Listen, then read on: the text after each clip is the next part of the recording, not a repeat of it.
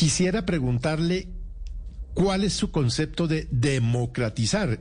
Y, lo digo con referencia a su frase de no vamos a expropiar, sino vamos a democratizar. Pues ese democratizar viene de democracia. Así de simple. Significa, en el caso de la economía, que es creo a lo que se refiere, eh, que las condiciones para producir deben repartirse entre millones de colombianos.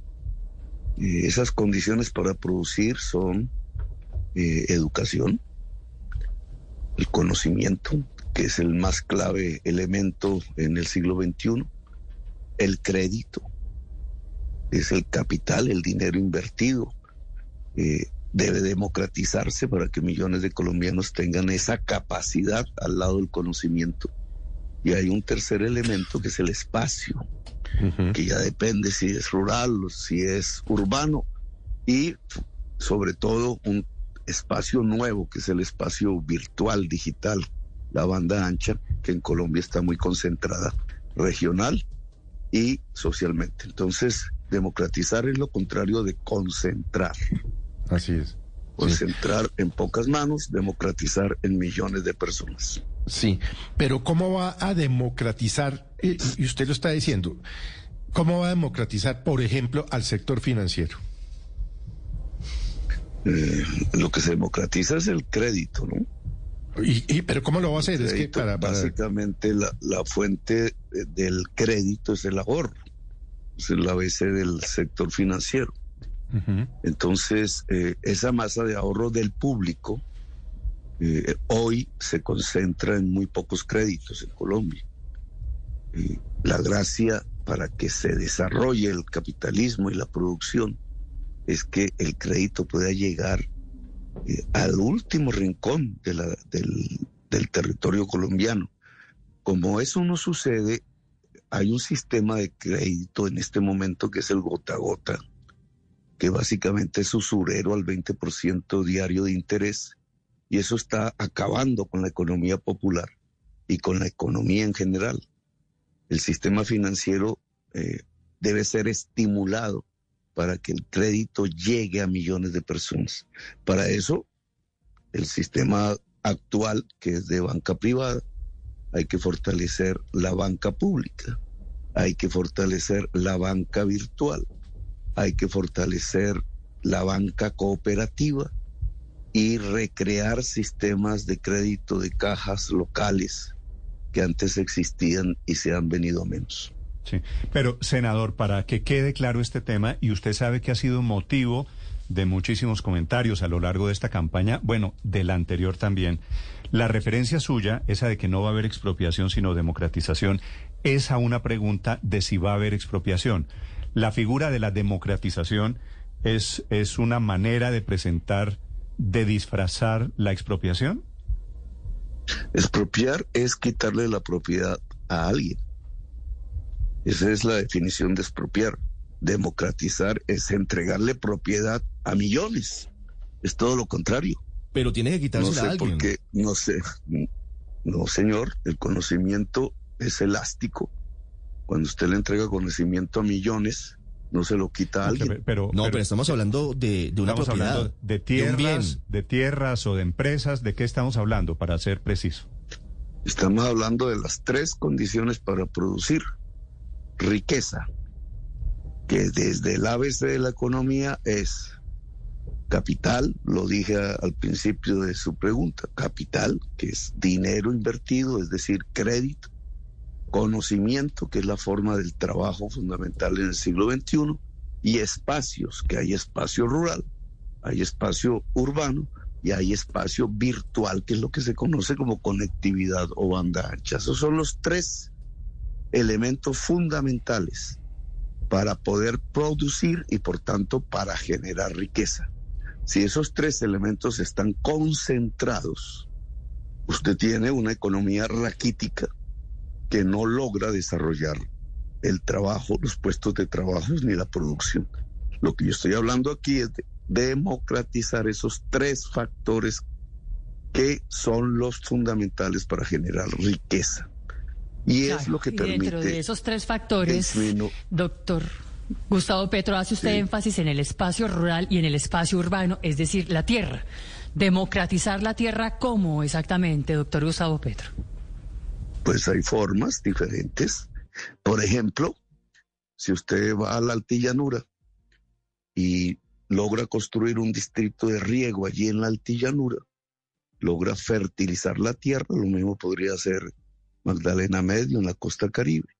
Las obras de regadío son obras públicas, generan una valorización. Eso es lo que ordena la ley. Lo se hace en la ciudad, se hace también en el campo. Y la valorización puede ser pagada en dinero o en especie. Ese, esa especie podría ser tierra para poder eh, entregarle al campesinado colombiano. Pero es tierra, es tierra que hoy es de quién? Hoy es baldíos nacionales, Néstor. ¿Y usted podría declarar baldíos tierras que hoy están en manos privadas? ¿Por qué dice usted que la altillanura está en manos privadas? La mayor parte de la tierra en Colombia son baldíos, porque la frontera agraria y su titulación pues data del año 17 más o menos. Es un espacio muy pequeño de tierra en Colombia. La mayor parte de la tierra en Colombia son baldíos, la altillanura en su mayoría son baldíos nacionales. Sí, e, eso, eso mecánicamente, operativamente significaría declarar esa tierra rural como territorio baldío.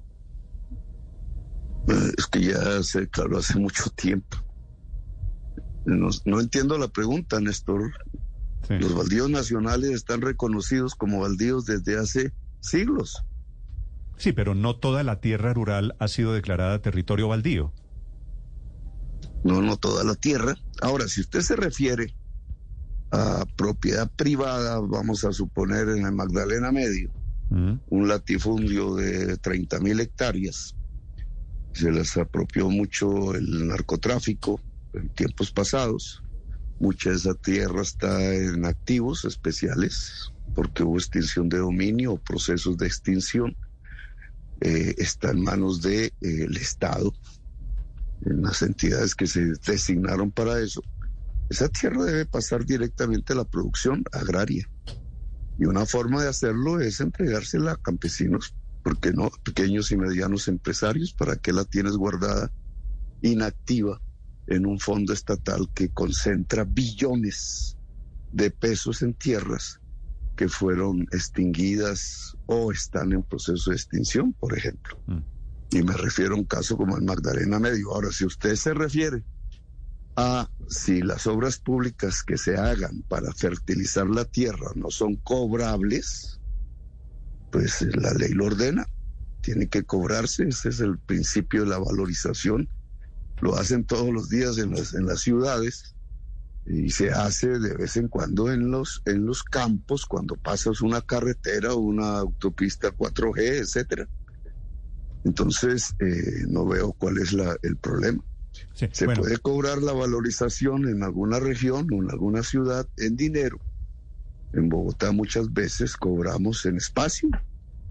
Muchos de los espacios para hacer colegios, para hacer andenes, para hacer calles, que usted ve en la ciudad de Bogotá, por ejemplo, pero cualquier otro lo puede ver, son sesiones que entregan las urbanizadoras por ley. A eso se le denomina cargas en la ciudad. Senador, pero hablando de una extensión de tierra adquirida legalmente por un grupo de empresarios y que el gobierno eventualmente suyo considere que debe ser expropiada o democratizada ¿Cómo se haría en ese caso? Si se encuentra un sitio en la altillanura que no es baldío nacional, que consideran que es una tierra productiva para los campesinos, ¿cómo actuaría su gobierno?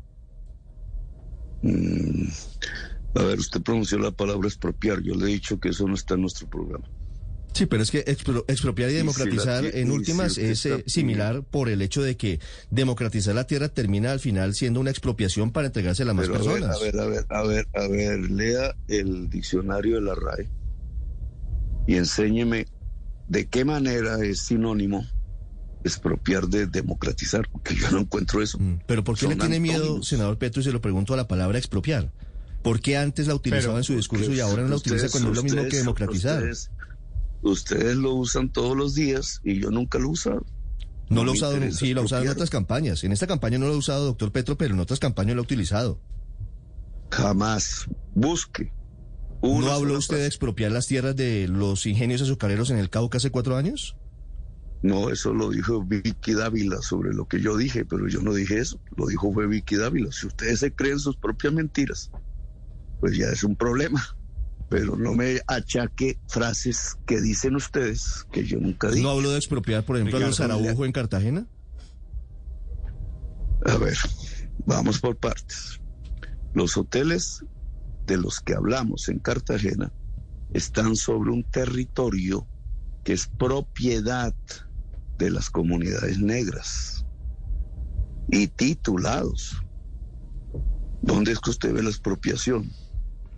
¿No es a las comunidades negras? ¿O eso no es válido?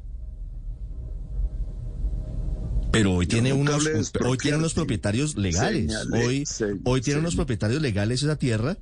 Eh, la pregunta es, porque esta es una entrevista y no es un tema de opinión, la pregunta es, eh, ¿usted pretende que esas tierras en donde hoy hay hoteles en esa zona de Cartagena, por ejemplo, le sea quitada la propiedad a las familias dueñas para entregársela a las eh, comunidades afro que hace siglos eran propietarias de esas tierras?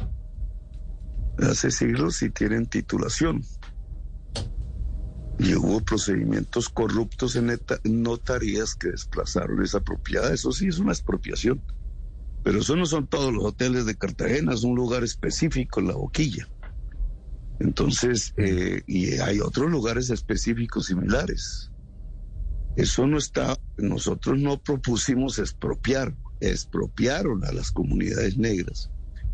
Y lo que dijimos allí era que era clave que los procesos de desarrollo turístico tuvieran en cuenta esas propiedades de las comunidades raizales para que hubieran eh, acuerdos con las comunidades para el desarrollo turístico. Exactamente eso fue lo que yo dije en el discurso.